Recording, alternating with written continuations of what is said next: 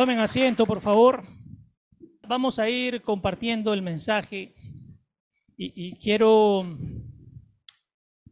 señalarles, eh, ayer fue un tiempo precioso para mí, a solas con el Padre, le preguntaba muchas cosas durante la tarde, qué ocurre, qué pasa, por qué están pasando situaciones en la vida de muchos de nosotros, amados, digo de nosotros, porque nos pasa a todos, no somos exentos, todos pasamos procesos todos los días, situaciones todos los días. Y eso, ¿saben que amados? Nos consuela, porque sabemos que aunque estamos caminando firmemente en las cosas del Señor, el Señor permite que pasemos situaciones porque algo quiere trabajar con nosotros, algo quiere romper con nosotros. ¿De acuerdo? Y, y yo le doy las gracias a Dios. Después conversaba con una persona muy de noche ya y compartía un poco qué es lo que Dios está haciendo y que nos mantengamos firmes en las cosas que ocurren y en las cosas que suceden a pesar de las circunstancias. Tenemos que mirar adelante y no solo enfocarnos en, en lo que podamos estar viviendo o en la situación que podamos estar atravesando, sino mirar más allá. Y es que ahí viene el probar de Dios, ahí viene el probar de Dios y ahí realmente va a sacar a la luz en qué estamos caminando, cuál es nuestra confianza, cuál es nuestra fe. Ahí es donde Dios nos va a probar. Ahí es donde Dios nos va a probar. Quiero compartir con ustedes este mensaje precioso. Antes voy a dar algunas cosas que Dios me mostraba que lo quiero compartir para luego llegar al tema central. Mire esto y si, ocurre con usted, solo escúcheme por favor. Guárdelo en su corazón.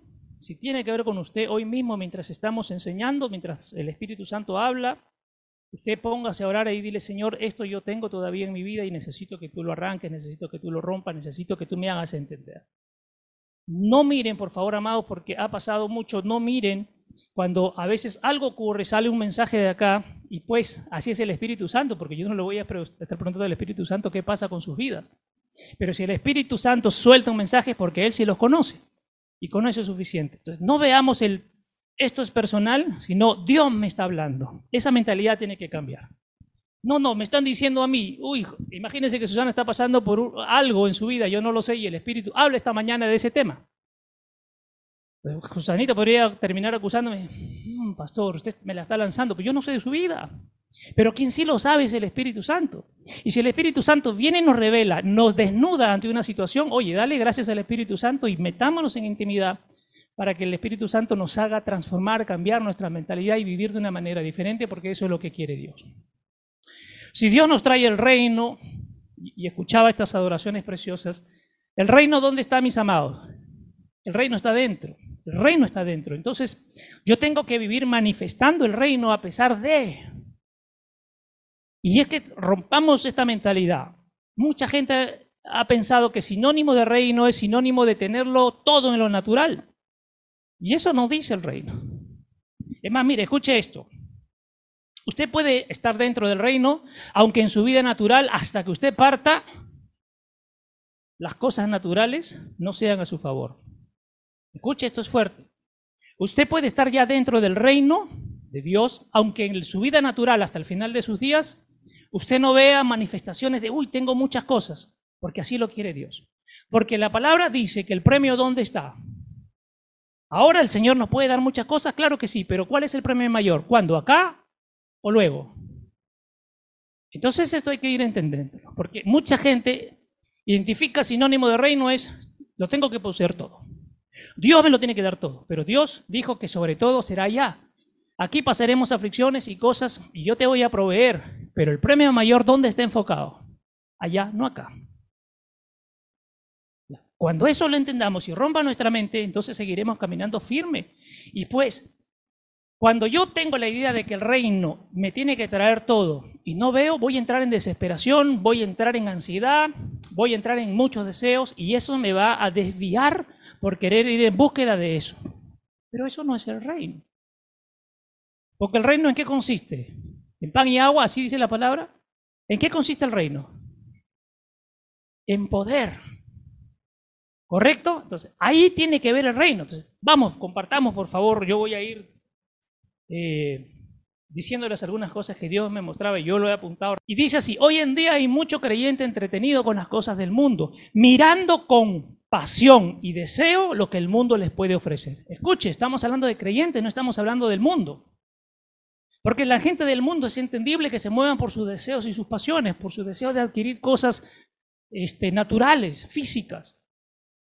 Pero la preocupación, y por eso le daba tanta gracias a Dios hasta que quebrantó mi corazón como lo ha hecho esta mañana, es que hoy en día, y, ponía yo con, con estas eh, comillitas, creyentes entretenidos con las cosas del mundo.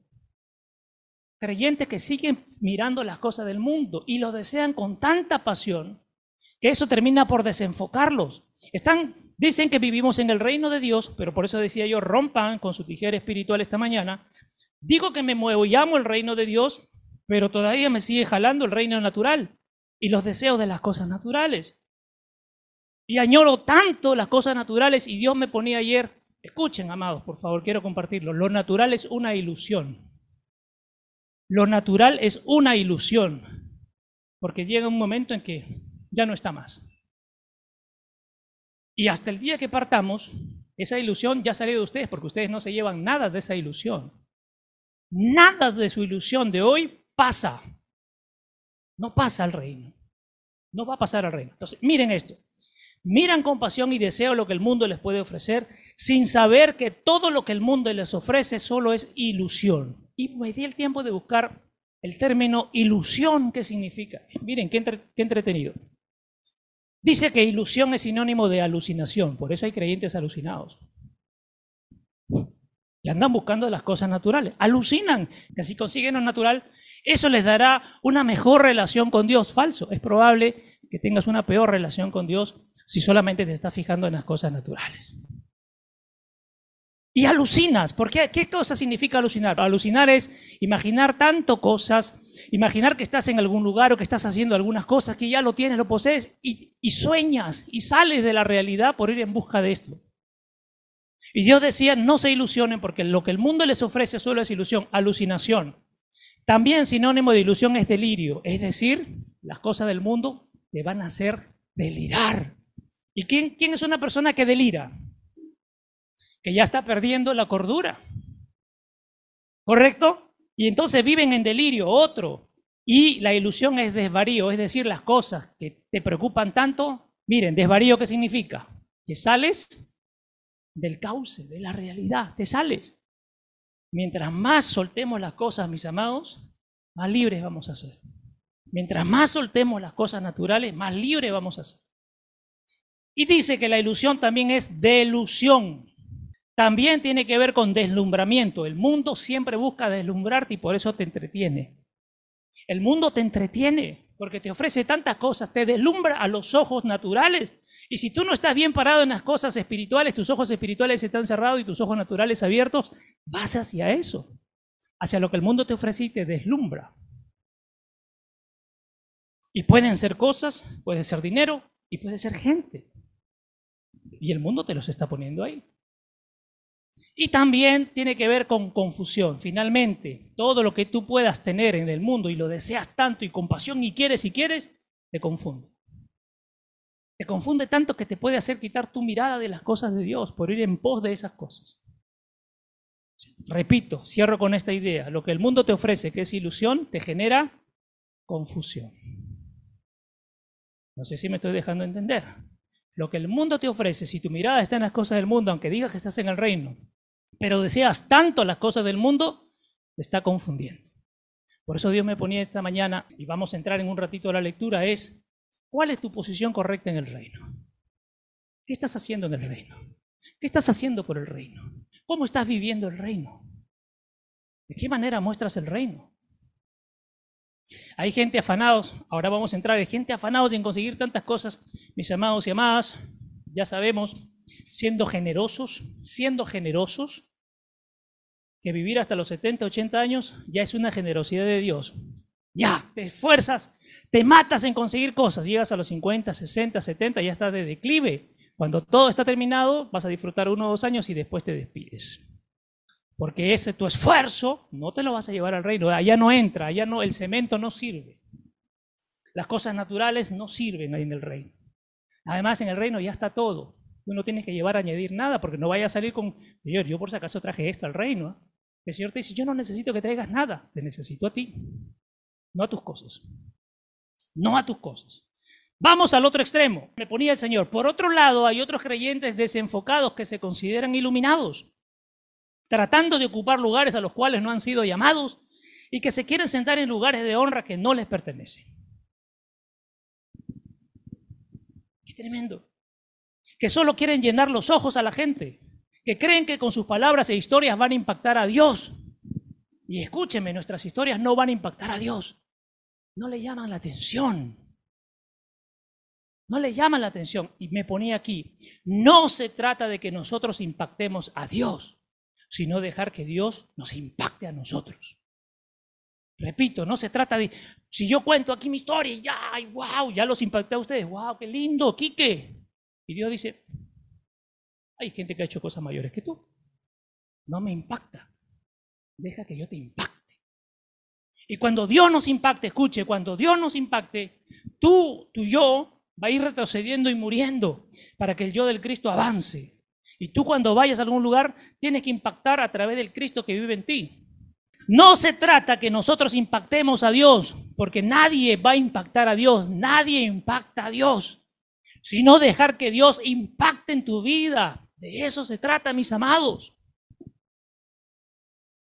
Hay gente que le encanta, le fascina que todo el mundo lo mire, la mire y cuentan cosas.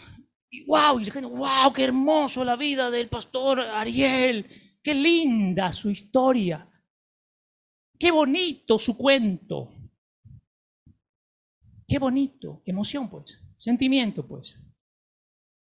Él tiene que impactar con qué? Y todos tenemos que impactar con qué? Mostrando el Cristo dentro de nosotros. A veces sin hablar. Miren, qué tremendo, solo dos extremos. Y aquí viene, antes de entrar a la enseñanza de, de lleno, anótalo si quiere. Dios ya ha extendido una invitación para todos nosotros. Dios ya extendió la invitación. ¿Ya les llegó la invitación o todavía no la han recibido?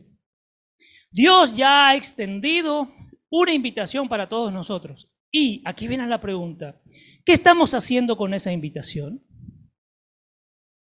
¿Qué estamos haciendo con esa invitación que Dios ya nos dio? Y aquí yo doy algunas posibles respuestas que ustedes tengan. ¿Le estamos dando un buen uso a la invitación? ¿Lo hemos tirado a la basura? ¿Lo hemos despreciado? ¿Lo tenemos de recuerdo en nuestra casa? Lo han puesto en un, en un marco de oro. Ahí está la invitación del Señor. ¿Lo tenemos en el bolsillo para decir que fuimos invitados pero no asistimos? Es decir, oye, tú eres cristiano y saco, yo, acá está mi invitación por si acaso. Ya, pero ¿qué haces con esa invitación? Porque si tú recibes una invitación es para ir al lugar, ¿cierto o no? Y disfrutar del lugar donde te han invitado. No para que andes solo con la invitación enrostrando a los demás que tienes la invitación, pero no has asistido. Y el asistir significa salir del lugar donde te encuentras ahora para ir al nuevo lugar que estás siendo invitado. Repito, la invitación no solo es para jactarnos que hemos sido invitados. La invitación te dice, sal de donde estás ahora y ven a donde yo te estoy invitando. Y ese es el gran paso que tenemos que dar. De decir, he sido invitado, Qué bacán pues, pero no estás asistiendo. Y no hablo de venir a la iglesia, hablo de asistir a las cosas de Dios. En todo tiempo, si Dios ya te invitó, ¿estás asistiendo a lo que Dios te ha puesto? ¿O solo dices, soy invitado? Pero sigo parado en el mismo lugar, aunque sea invitado. ¿De acuerdo? Y si yo tengo la invitación y sigo parado en el mismo lugar, no hace la diferencia con los que no han sido invitados, si estamos en el mismo lugar. ¿Cuál es la diferencia ahí? No sé si me estoy dejando entender. Si tú has sido invitado, tienes la invitación en tu bolsillo, en tu chaqueta, donde quieras, pero estás en el mismo lugar, ¿qué te diferencia con los que no han sido invitados? Si tú has sido invitado, ve pues. Y Dios te dice, sal de acá y ven acá.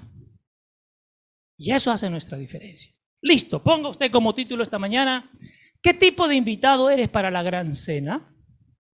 ¿Qué tipo de invitado eres para la gran cena? Ustedes saben que hay una cena, ¿no es cierto? Que ya está servida. Es la cena espiritual. Ya está servida, ya está servida, ya está servida. Y quiero que entienda esto. Esa cena nunca se enfría. Siempre está esperando. Repito, esa cena nunca se enfría. siempre está esperando. Quienes nos enfriamos somos nosotros por estar afuera y no estar adentro. ¿De acuerdo? Vamos. Lucas 14. Lucas 14. Nos centramos en el verso 7. Verso 7. Jesús se puso a contar una parábola a los invitados cuando se dio cuenta de cómo todos intentaban elegir y ocupar los lugares de honor en esa mesa, les dijo, o sea, es como que, a ver, vamos a reunirnos. Y, y despacito cada uno se va acomodando buscando el lugar de honor. ¿De acuerdo? Me detengo un ratito ahí.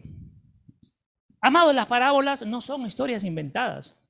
Las parábolas son historias reales de un acontecimiento o evento y que Dios lo utilizaba sin nombrar a las personas, pero utilizaba el evento o esa ocasión para ilustrarnos, porque las parábolas vienen a ilustrarnos. No son cuentos inventados, son historias genuinas. ¿De acuerdo? Entonces, son traídas para una circunstancia y sirva para edificación. Para eso sirven las parábolas, para edificarnos. No tienen otro sentido. Y estas siempre están mostrándonos el reino. Todas las parábolas muestran el reino de Dios. Póngase usted a leer las parábolas, todas las que existen. Todas siempre están mostrando que el reino, desde un acontecimiento o evento específico, Jesús nos enseña a través de las parábolas cómo es el reino. ¿Cómo es el reino? Esa era la función de las parábolas, no era entretener. No era que Jesús dijo, uy, se me olvidó la Torá, no sé qué explicarle, ya les cuento un cuento, pues. No, eso no es la parábola, es edificar porque es algo real. ¿Correcto? Siempre, escuche, habrá gente aprovechando una reunión o celebración y buscará ser el centro de todo y querer ocupar el primer lugar. Eso ocurre en todo. Ustedes han visto cuando han ido, cuando estaban en el mundo, iban a un lugar, la gente que buscaba, se casaba la novia, la mesa más cercana, la mesa más cercana. No solo, para, no solo para estar junto a la novia, sino sobre todo para escuchar que están comentando los esposos y ya, y rajar después nosotros. Entonces, mire esto. Habrá gente aprovechando una reunión o celebración y buscará ser el centro de todo y querer ocupar el primer lugar. Y los lugares de honra que están reservados para la gente importante en el reino de Dios, no en el reino del mundo. Repito, los lugares de honra están reservados para la gente importante en el reino de Dios, no en el reino del mundo. Hay gente que entre todos nosotros quiere ser importante, es decir, codear y ganarse un lugar para que la gente los aprecie, la gente los admire. Yo quiero un lugar de honra en el reino. Pero para ganarme el lugar de honra en el reino, tengo que hacerme el último acá.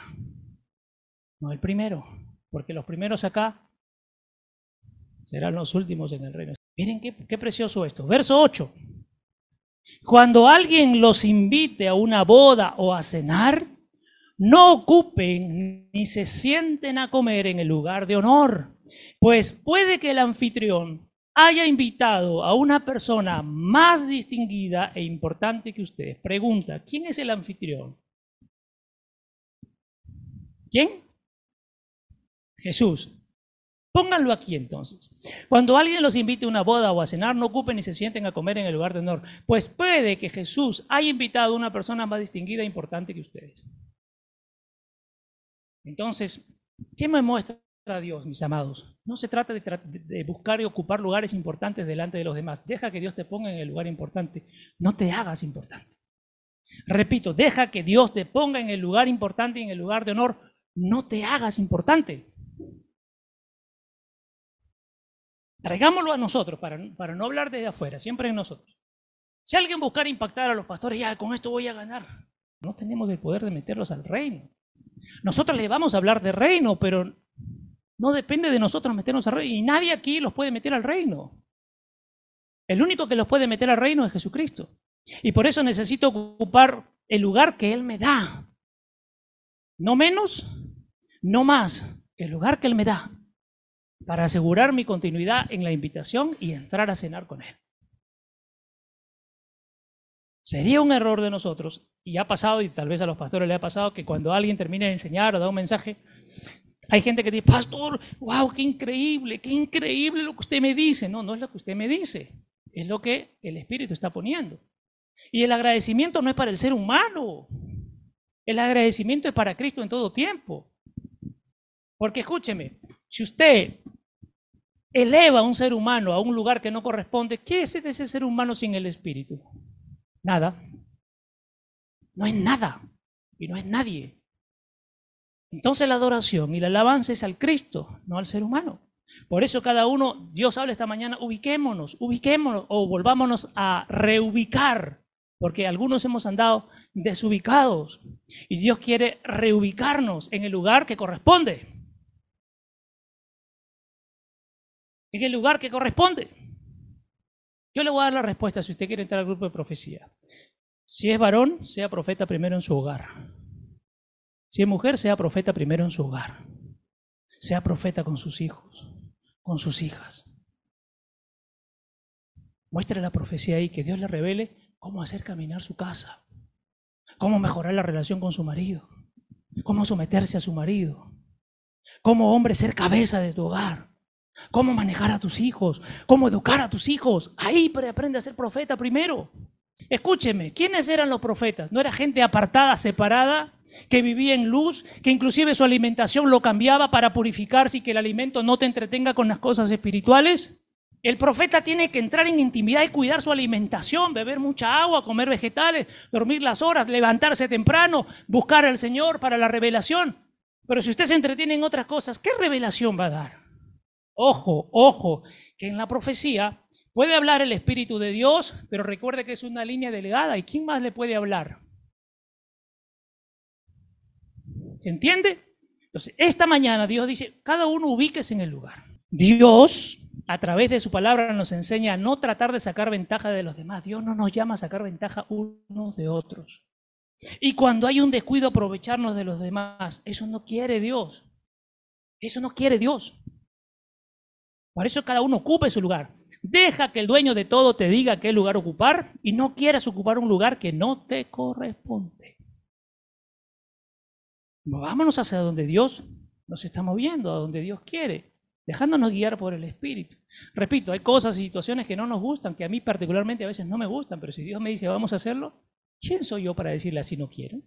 Así no me gusta, Señor. Yo lo quiero de otro color, yo lo quiero de otra forma. No, así va a ser. Y si tú no quieres, levantaré a otro, pues. Por eso hay que cuidar bien el llamado. El llamado hay que cuidarlo. ¿Y todos tenemos un llamado o no? Todos tenemos un llamado. ¿Dónde empieza su primer llamado? Lo compartíamos el miércoles. En su casa. Usted aprende a hacer las cosas bien en su casa, dígale a Dios, enseña. Quiero ser una buena profeta, un buen profeta. Padre, enséñame. Enseña primero desde mi casa. Los hombres aman y respetan a sus esposas o no? Mujeres, ¿se están sometiendo al marido? ¿Son ayuda idónea realmente o no? Si no ayudas en tu casa, ¿a quién vas a ayudar? Verso 9. Y el que los invitó vendrá y les dirá delante de todos, te has equivocado de sitio. Qué duro debe ser que el propio Señor nos diga, no era ese. Esa no era tu función, ese no era tu lugar, ese no era tu sitio. ¿Dónde te has metido?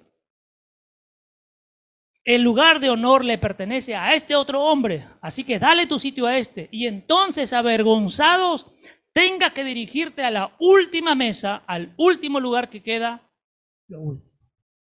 Debe ser terrible eso. Imagínense que alguien esté sentado acá y yo le diga a Mirka, Mirka, no es tu lugar, párate, vete al fondo, delante de todos. Porque dice ahí, delante de todos. O dice a solas, delante de todos. Entonces, cada uno, a mis amados, en el lugar que corresponde. Yo ponía aquí, no busquemos usurpar los lugares que Dios ha designado para cada uno y para otros. O sea, tú ocupa el lugar que tienes, nada más. Encárgate de lo tuyo y hazlo bien. Encárgate de lo tuyo y hazlo bien. Por querer entretenerte mirando a los demás, lo que hace otro, estás descuidando lo tuyo. Y Dios te puso en un lugar específico a hacer una tarea específica. Haz lo tuyo ya que el mismo anfitrión que es Dios puede decirte es el lugar, no está asignado para ti y pases una vergüenza. Y luego terminemos en el último lugar, en la mesa más lejana del banquete, puestos ahí por el propio anfitrión. Y sabemos que Dios pone gente y cuando no estamos dando la talla, no es que te rechaza y te vota, pero te dice ya, ese lugar no, no das la talla. Pasa a este otro lugar, deja que este otro pase ahí. Porque Dios es así. Dios no va a detener su obra ni por ustedes ni por mí. Si no queremos caminar en las cosas de Dios, Dios no lo va a detener. Por eso decía yo, no es que si tú, Señor, ya no quiero hacer, Dios para la obra y se impacta, dice, a ver, los ángeles, el universo, los cielos, todo se detiene. Porque este amado, este amada no quiere hacer las cosas. Se detiene todo, por favor, hasta que este hombre, esta mujer recapacite y volvemos a darle giro al lado. Nada. Tú no quieres, las cosas siguen funcionando. Hay un versículo precioso que un, un hombre le decía, no sé si era un profeta, le decía, pero yo soy el único profeta que queda. Y el Señor que le dijo, tengo 700 más que tú no los conoces. Por eso somos importantes en el reino y en la obra, sí, pero no somos imprescindibles. No quiere decir que si nos detenemos todo para y Dios se detiene por ti. Él sigue avanzando sin dejar de mirarte, pero Él sigue avanzando. La obra no se puede detener. ¿De acuerdo? Listo. Verso 10. Aquí viene lo tremendo. Pero cuando los inviten a cenar, vayan y siéntense a comer en el último lugar, para que cuando venga su anfitrión les diga, amigo, pasa al frente, sube más arriba, dice esta versión. Y entonces eso dará de que hablar a los comensales. Serán honrados en presencia de todos los que están a la mesa con ustedes. Qué precioso. No que te honren los demás. Tú vas muy humildemente a ocupar un lugar y el Señor te dice, amigo, ese lugar no es para ti. Ven. Ven, ven, ven, ven, ven, ven. Esto está tremendo, esto está tremendo. Amigo, pasa al frente, sube más arriba y entonces eso dará de que hablar a los comensales. Escúchame, cuando Dios elija, prepárate porque los que están a tu alrededor, que no han sido complacidos desde su esquema mental, te van a criticar, te van a rajar. Así va a pasar. Entonces, yo notaba aquí, amados, sin importar lo que Dios nos haya dado como dones o virtudes, hagámonos los últimos. Repito, sin importar el don o virtud que Dios te haya dado hasta el último. Si Dios te da el don de expulsar demonios hasta el último. Si Dios te da el don de sanidad hasta el último. Todas las virtudes y dones que Dios te da, no importa, hasta el último y ponlos al servicio. No que tu don te haga ser el más importante, al contrario, el menos importante, porque si te da un don es para servir, no para que abuses del don, sino para servir. Y aquí lo ponía yo, entregándonos a un servicio perfecto. Tu don y tu virtud, entrégalo a un servicio perfecto. ¿El servicio cómo tiene que ser? Perfecto. ¿Quién es el que hizo el servicio perfecto? Jesucristo. ¿Y cuál es nuestro modelo? ¿Y cómo es nuestra manera de servir? Perfecta, como Jesucristo lo hizo. No es un servicio a medias.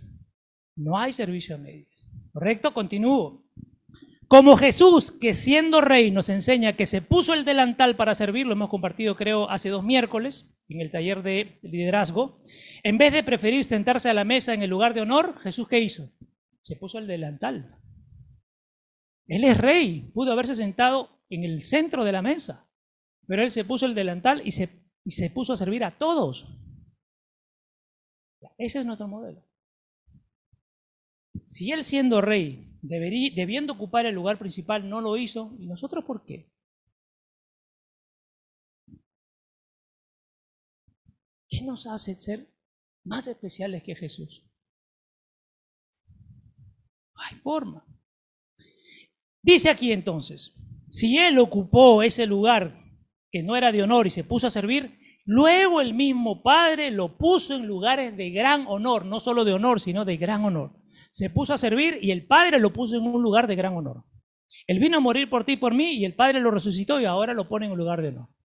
Si tú vienes a servir, sea aquí o cuando mueras, el Padre te pondrá en un lugar de honor, no la gente. No la gente. ¿Cuántos hemos visto la experiencia de pastores que han sido invitados alguna vez y tú le querías dar la mano y no te daban la mano porque decían que te iban a pasar su unción? Bueno, escúchenme. Si usted le daba mano y se lo pasaba, bien, pues, ¿no? ¿O no? Porque la unción, ¿quién es? Y si, y si yo te paso una unción, ¿está bien o está mal? Hoy dice, no me toques. Yo lo único que he escuchado que dijo, no me toques porque no es el tiempo y no ha ascendido a mi Padre es Jesús. Pero después no. No podemos creernos muy especiales, ¿correcto? Dice, igual hará el Padre contigo, verá tu corazón, tu condición, tu servicio y él mismo te dirá, amigo, sal de ese lugar y ven a sentarte en el lugar que yo he preparado para ti. Ven más cerca a mí y sube más. Si el Padre lo hizo con el Señor Jesús y ve tu corazón y ve tu servicio, deja que el Padre amado te ponga en el lugar que corresponde. El Padre va a ver estas cosas en ti. Anota, por favor. Tu corazón, tu condición y tu servicio. Tu corazón, tu condición y tu servicio, Él lo va a mirar. Y Él después te llevará al lugar que necesitas ocupar. Pero necesita los tres, no solo uno, no solo dos, los tres. Corazón, sí, Señor, toma mi corazón. Bien, dice el Señor, aprobado.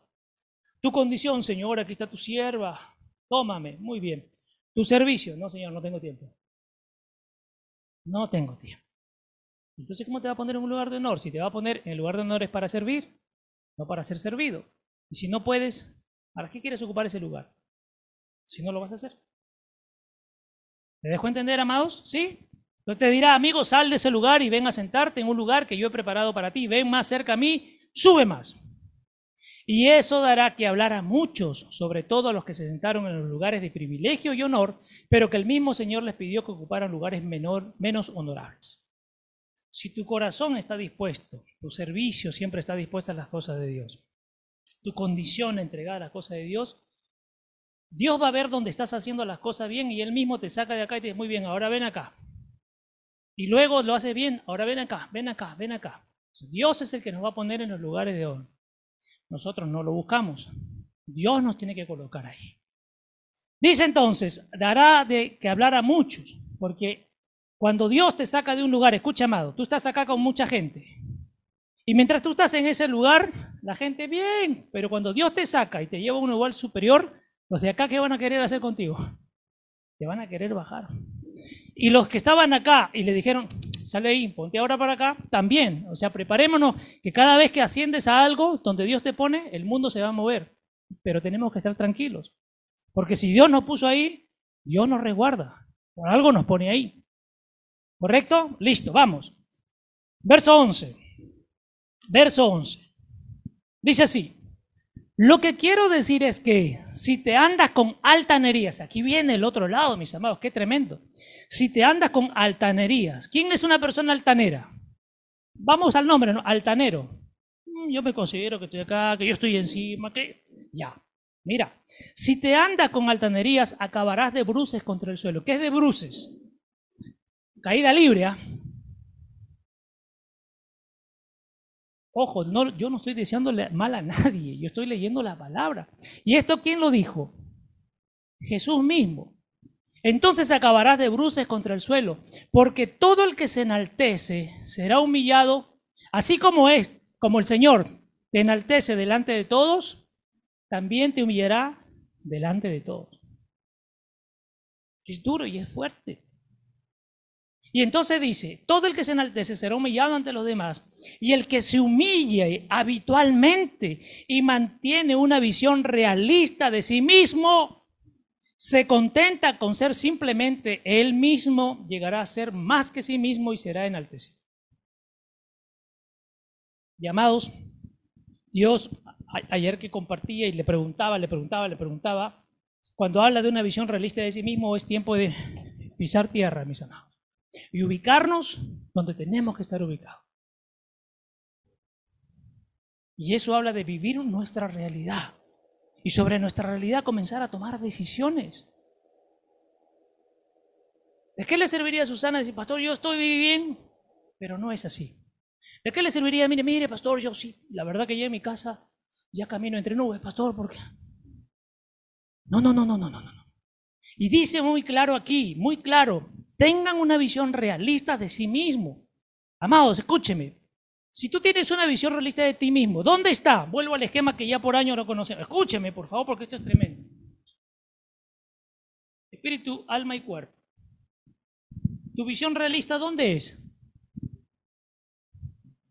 Aquí, aquí. Y dice, porque el alma tiene que ver con nuestra manera de pensar, de hacer, de actuar, sentir, planificar, organizar, dirigirnos, decidir. Tengan una visión realista, dice aquí, de ti mismo, ¿sí? Conténtate con ser simplemente tú mismo y serás enaltecido. Entonces, la gente altanera, soberbia, orgullosa, inflada, que se enaltece, se acaba estrellándose y muchas veces humillados. Pero los que se humillan solos ante Dios, porque tú tienes que humillarte solo, ¿correcto? Reconociendo su necesidad. Recuerden que la humillación no es que, que tú seas lo peor. La humillación es reconocer mi necesidad de Dios. Requiero entender con una visión real que necesito de Dios. Tengo que entender que necesito de ya. He hecho todo con mis fuerzas, con mis ganas, con mi temperamento, con mis deseos o buenos deseos. Pero no, así no funciona. Hay gente que dice, pastor, no sé qué área me falta, yo quisiera saber qué... Humíllate, pues. Y si tú reconoces la necesidad de Dios en tu vida, ahí empieza el cambio. Porque todo empieza reconociendo que necesito de Dios. Si yo reconozco que necesito de Él, Dios es el que me va a ir encumbrando. Pero si yo estoy pasando por diferentes situaciones y no reconozco mi necesidad de Él, no pasa nada. Voy a seguir dando vueltas, engañándome a mí mismo. Entonces, vuelvo aquí. Los que se humillan solos ante Dios reconociendo su necesidad del Señor y tienen una visión realista de sí mismos serán enaltecidos por Dios mismo. Y eso es lo que debemos buscar, no que los hombres nos enaltezcan, porque eso nos llena de ego. Cuando tú buscas que la gente te admire, llena tu ego.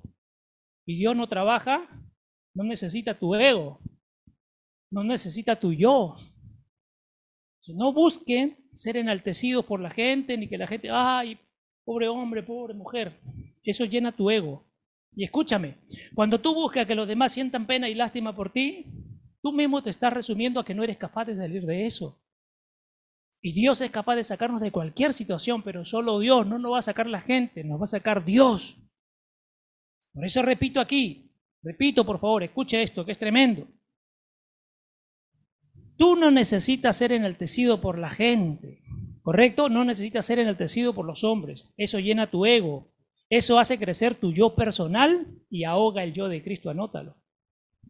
Cuando tú buscas que la gente te enaltezca, eso hace crecer tu yo personal y está ahogando el yo del Cristo. Y el que se tiene que ahogar es tu yo para que fortalezca y crezca el yo del Cristo, no tu yo personal. Porque el yo personal, ¿qué es?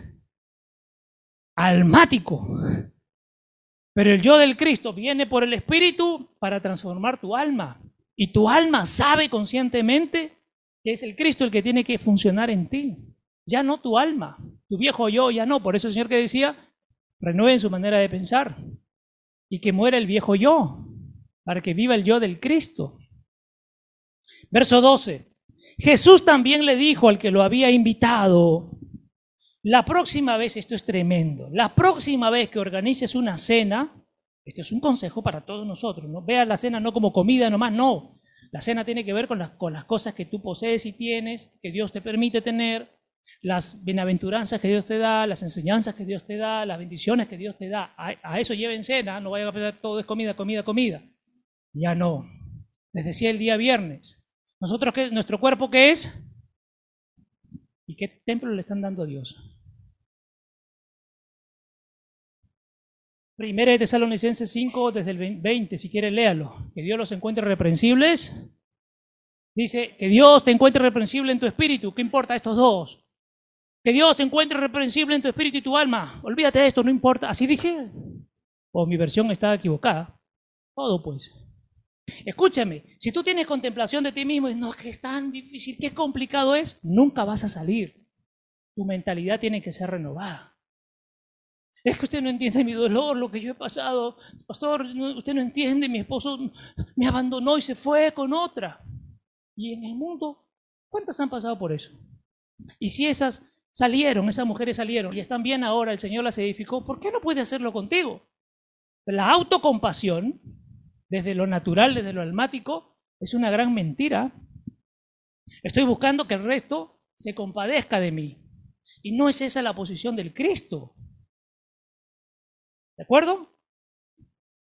Eso es manipulación, victimización. Porque Dios se compadece de ti, pero te dice, ya pobrecito, quédate, hijito. Ya, levántate y avanza. Levántate y avanza. Eso tiene que estar en nuestra mentalidad. Si no, caemos en religiosidad, amados. Pastor, usted tiene que entender pues mi posición.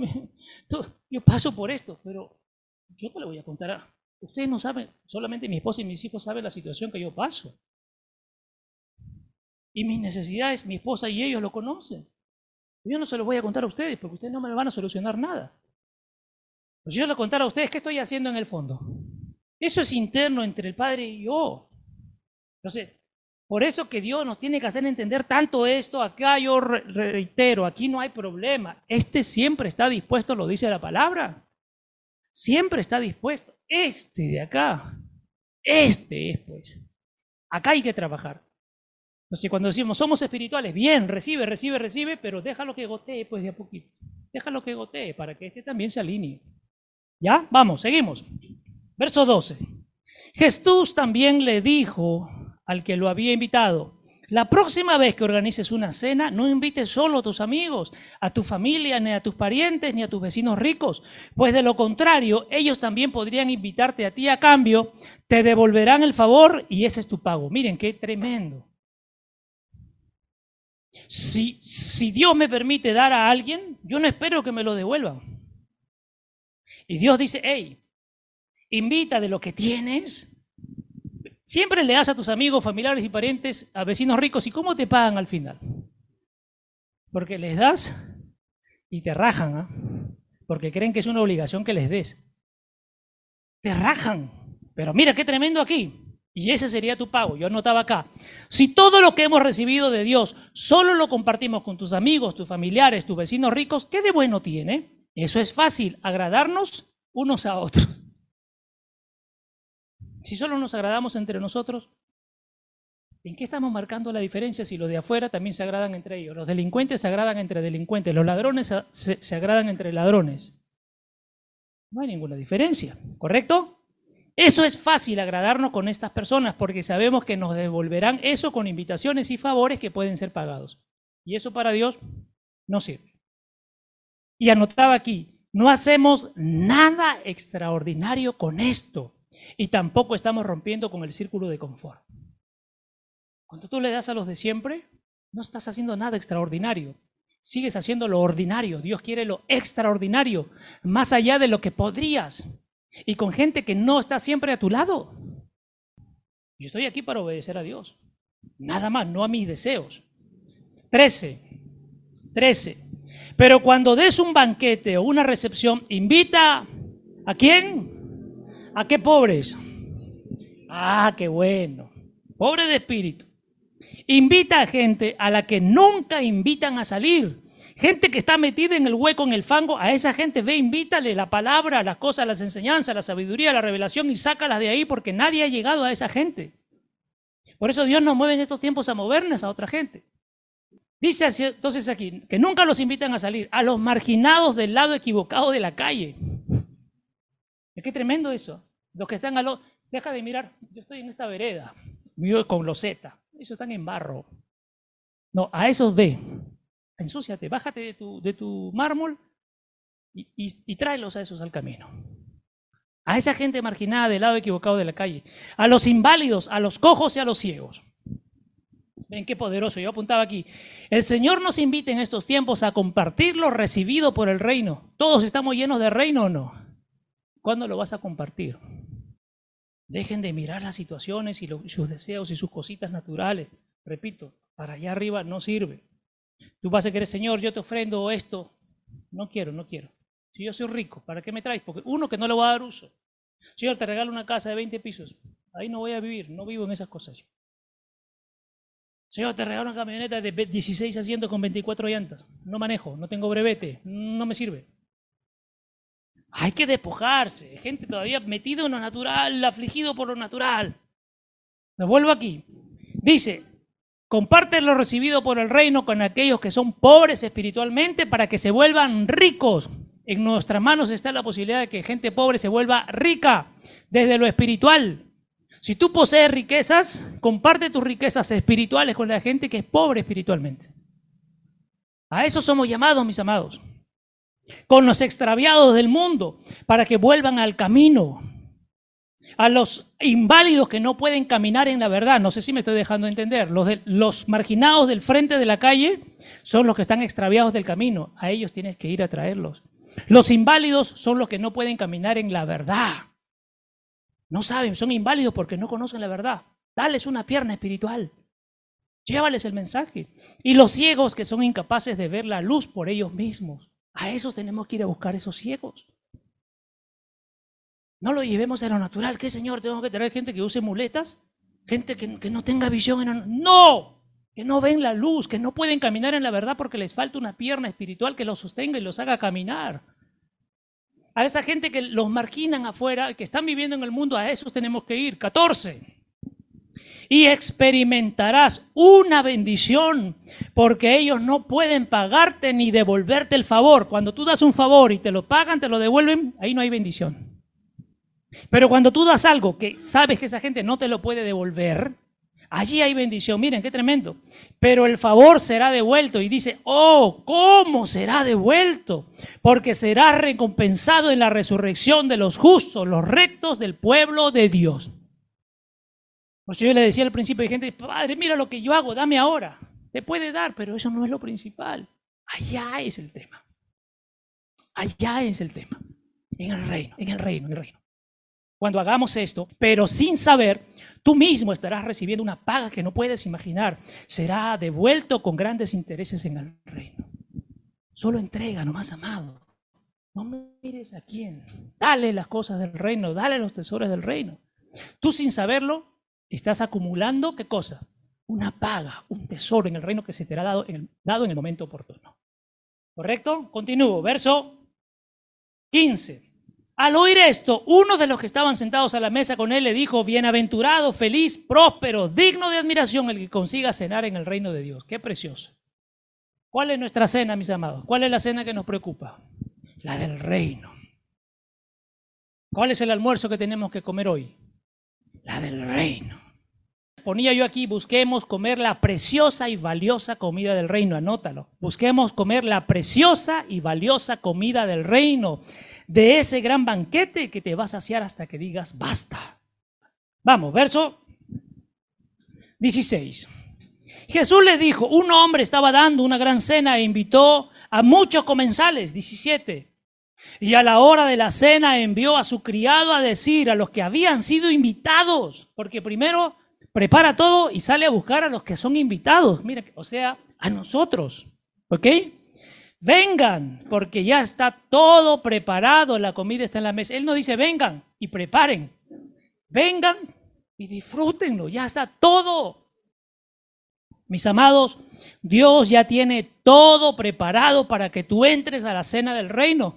Tú no tienes que hacer nada, solo ingresar y disfrutar.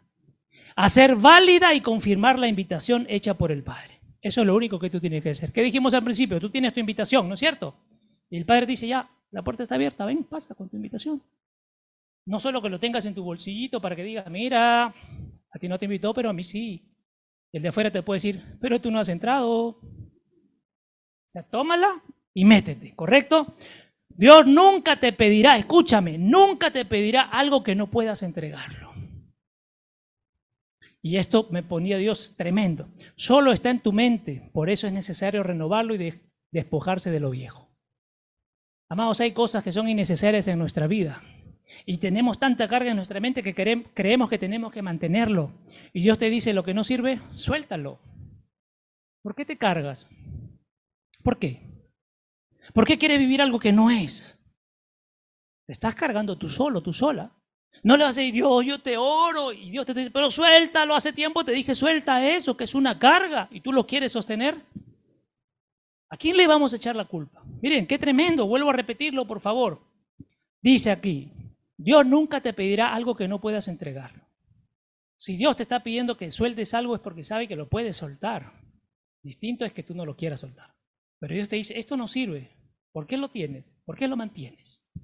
Esto no es útil para ti. ¿Por qué lo mantienes? ¿Por qué lo conservas? Si no es útil. Yo ya te dije, entrégalo.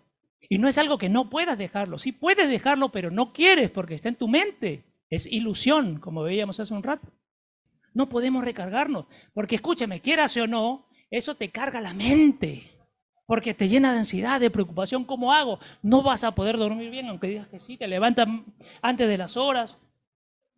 Amados, hay que ajustarse a las cosas que Dios nos permite. Porque cuando tú te vas ajustando a algunas cosas y Dios te lo está permitiendo, ya te está arrancando mentalidades que el día que inclusive tengas para comprarlo dirás, es que ya no es necesario. Ya no tengo por qué mantenerlo. Mira lo que dice Dios. Nunca te pedirá algo que no puedas entregarlo, solo está en tu mente, por eso es necesario renovarlo y despojarte de lo viejo. Lo único que te pide y te dice es, no dilates, no demores, no de vueltas, no te excuses. Repito, ¿ah? repito. Lo único que te pide Dios y te dice es, no dilates. O sea, no alargues pues. Para con esto. No demores, date prisa. No de vuelta, entra al punto y no te excuses. Ve al llano. Ve a hacer lo que tengas que hacer. Ve a hacerlo. Como los invitados a la cena preparada por él. Le dijo que no demoren, vengan, entren de una vez. 18. Y aquí empieza cuando está mi mirada, cuando mi mirada está en el mundo, aunque diga que amo a Dios, aquí empieza mi mirada en el mundo. Pero todos por igual empezaron a inventarse qué cosa. Y la excusa, ¿dónde está mi amado y mi amada? No, no puedo por esto. No puedo por esto. Se mortificaría tal persona. ¿Qué diría de mí? ¿Qué te importa? Vive la realidad. Y esta gente dice, empezaron a inventar excusas. El primero le dijo, he comprado un terreno y tengo que salir a verlo, a examinarlo. Envíale mis disculpas. Muchos le dicen, tú me comprendes, Señor. Hoy no puedo porque tengo que ir a ver mi terreno, o mi casa, o mi construcción, o mis materiales, hasta mis ladrillos tengo que ir a verlo. Yo no sé si ustedes conversan con los ladrillos, pero bueno. Y, ponía aquí, el Señor me ponía, haz esta pregunta. ¿Por qué tanto afán si eso en el reino no sirve? ¿Por qué tanto afán si eso en el reino no sirve? ¿Por qué se afanan tanto? Háganse esta pregunta, ¿por qué se afanan por las cosas materiales? Si en el reino no sirve. Y el Señor me puso, ojo, que hay gente que va a pensar, y yo sé que ya lo están pensando, tal vez te digan, pastor, pero con eso puedo vivir ahora. Y Dios me dijo, respóndeles esto.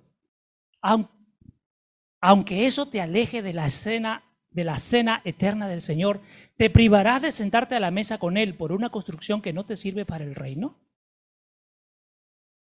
Porque usted, es que yo lo hago porque con eso vivo bien. Y al Señor me dice, respóndeles, aunque eso te aleje de la cena del Señor y eso no se lo van a llevar al reino, ¿lo cambiarías? Ya, es una pregunta que yo les dejo ahí. Yo lo dejo ahí, no voy a entrar en más detalles. 19. Aquí salen otros que se excusan. Otro le dijo, he comprado cinco yuntas de bueyes y voy a probarlo. O he comprado mi casa, o he comprado mi carro, o he comprado, no sé, póngale lo que usted quiera, ¿ya? Tengo que revisarlas. Te ruego que me excuses. O sea, siempre se están excusando porque la excusa está en la mente. Si Dios te dice suéltalo y tú no lo sueltas, tu excusa está aquí. Y tú le vas a terminar por decir, Dios, tú me entiendes. Y Dios está hablando porque Jesús está hablando, dice, no, no los voy a entender. ¿Correcto? No los voy a entender. Yo notaba acá, otros distraídos por las cosas, las modas, las personas, sus riquezas, sus gustos, le darán prioridad a todo eso y no entrarán a la cena por sus deseos mundanos y carnales. Y estos, lamentablemente, también se perderán el llamado a sentarse a la mesa con él. Porque ojo, que la primera invitación ha sido dada a quién? A todos. ¿ah? A todos los que se supone que conocemos de Dios, a ellos es la primera invitación. ¿Correcto? 20. Otro dijo, me he casado y por eso no puedo ir. Necesito ir a casa con mi mujer. Otros dirán, Señor, tú sabes que tengo esposa o que tengo esposo, que tengo hijos, que tengo mis padres, que tengo mis familiares, etc. Te amo, pero ahora no puedo sentarme contigo a cenar porque ellos son mi prioridad. Y hay gente que le dice, Señor, tú me has revelado. Ellos son mi prioridad, canjeando lo eterno por lo temporal. Primero es lo eterno, no lo temporal. Porque tu esposa y tus hijos son ahora. Allá ya no es tu esposa, tu esposo, tus hijos y tus padres, ya no son. ¿Qué son todos? Los primeros llamados, que somos nosotros, siempre estamos poniéndole excusas a Dios. 21. Aquí viene el siervo. Entonces su señor, el cabeza de familia, se indignó y se enfadó por los rechazos a su invitación y dijo a su criado, rápido, sal pronto a las calles y a las callejuelas de la ciudad, recoge y trae aquí a los que parezcan necesitados de un plato de comida, a los pobres, a los inválidos, a los ciegos, a los cojos, vagabundos y desamparados. O sea, ya tenemos la oportunidad y lo rechazamos muy bien, dice el Señor, tranquilo. Ojo que no, está diciendo, maldícelo, no, no, no, tranquilo, me disgusta, me enoja, me fastidia esta decisión, pero ahora sal por otro, o sea, no me entretengo.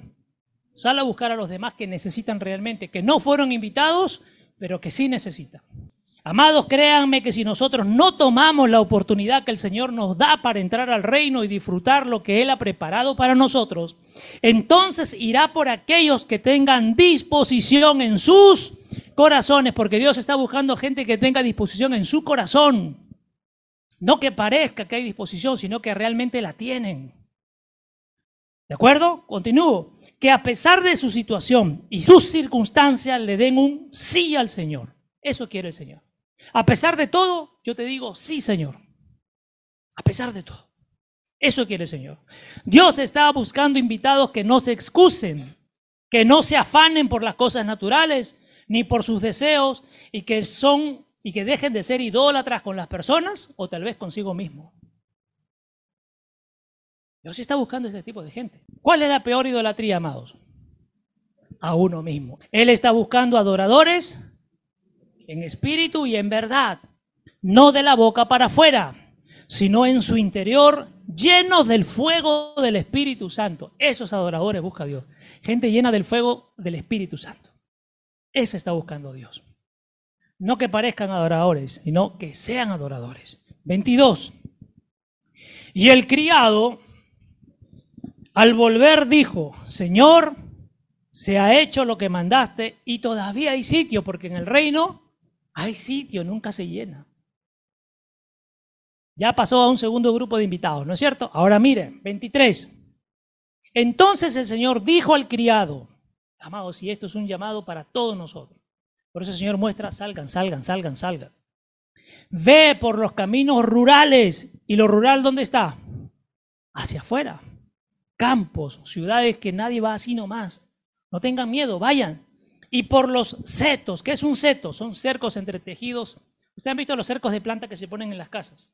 Son murallas en realidad, ¿sí o no? Dice el Señor, y vayan por esos setos, atraviesen esos setos. Esos cercos que han entretejido el mundo, atraviésenlos. Y a quienes encuentren, tráiganlos, porque quiero mi casa llena. Escúchenme, por favor. Hay una gran misión en nosotros, ¿sí o no? Llenar la casa de Dios. El reino hay que llenarlo de gente, porque necesitan ser salvos, necesitan conocer a Dios, necesitan vivir a la manera de Dios, necesitan entender a Dios. Hacia ellos hay que ir, sin miramientos. Amados, en este tiempo de extensión, este es un tiempo de extensión, de ir por aquellos que en un principio no estaban invitados, que nadie se acordaba de ellos, sin mirar la distancia ni los impedimentos y traerlos a la presencia de Dios para que les dé de comer la cena preparada, porque hay sitio y lugares para muchos. En el reino hay sitio y lugares para muchos. Eso no se llena, amados. No se llena, siempre hay, siempre hay. Y si faltan lugares, Dios pone sillas, más sillas, y sigan sentándose. Y comida no falta, siempre va y en abundancia. Hacia allá vamos, mis amados. 24 para ir cerrando. Te aseguro que ninguno de los invitados al principio y se rehusaron van a probar bocado en mi cena. Amados, hay que prestarle atención a este último versículo. Si hemos sido invitados y nos rehusamos por ir a mirar otras cosas y entretenernos otras cosas, Dios mismo dice a través de Jesús, estos no probarán mi cena. No lo van a probar. ¿Por qué, amados? Porque tuvieron la oportunidad o no. Y Dios le dijo, elige entre lo que yo te ofrezco y lo que te ofrece el mundo. ¿Y esta gente a dónde fue? A lo que le ofrece el mundo. No sé si me estoy dejando entender. Tú tuviste la oportunidad. Es más, tú fuiste el privilegiado o la privilegiada. A ti se extendió la invitación primero. Y fuiste por lo otro. Escúcheme ahora. Mientras que tú lo rechazabas a Dios, Él iba llenando o no iba llenando. Y las mesas se van llenando, los lugares se van llenando. Y si tú dices, Padre, me arrepiento, vamos a los versículos anteriores. Muy bien, ponle una silla al final. Va a entrar. pero ponle una silla al final. Ya no está en el sitio de honor que yo le había preparado. Ponle una silla al final. Vas a entrar, pero ponle una silla al final. Porque aquí es claro, y a otros les dirá, no vas a probar nada. Y esto nos tiene que llamar, amados, a la reflexión. Dios ha preparado, Él ha preparado con sus propias manos, y tú le dices, no quiero.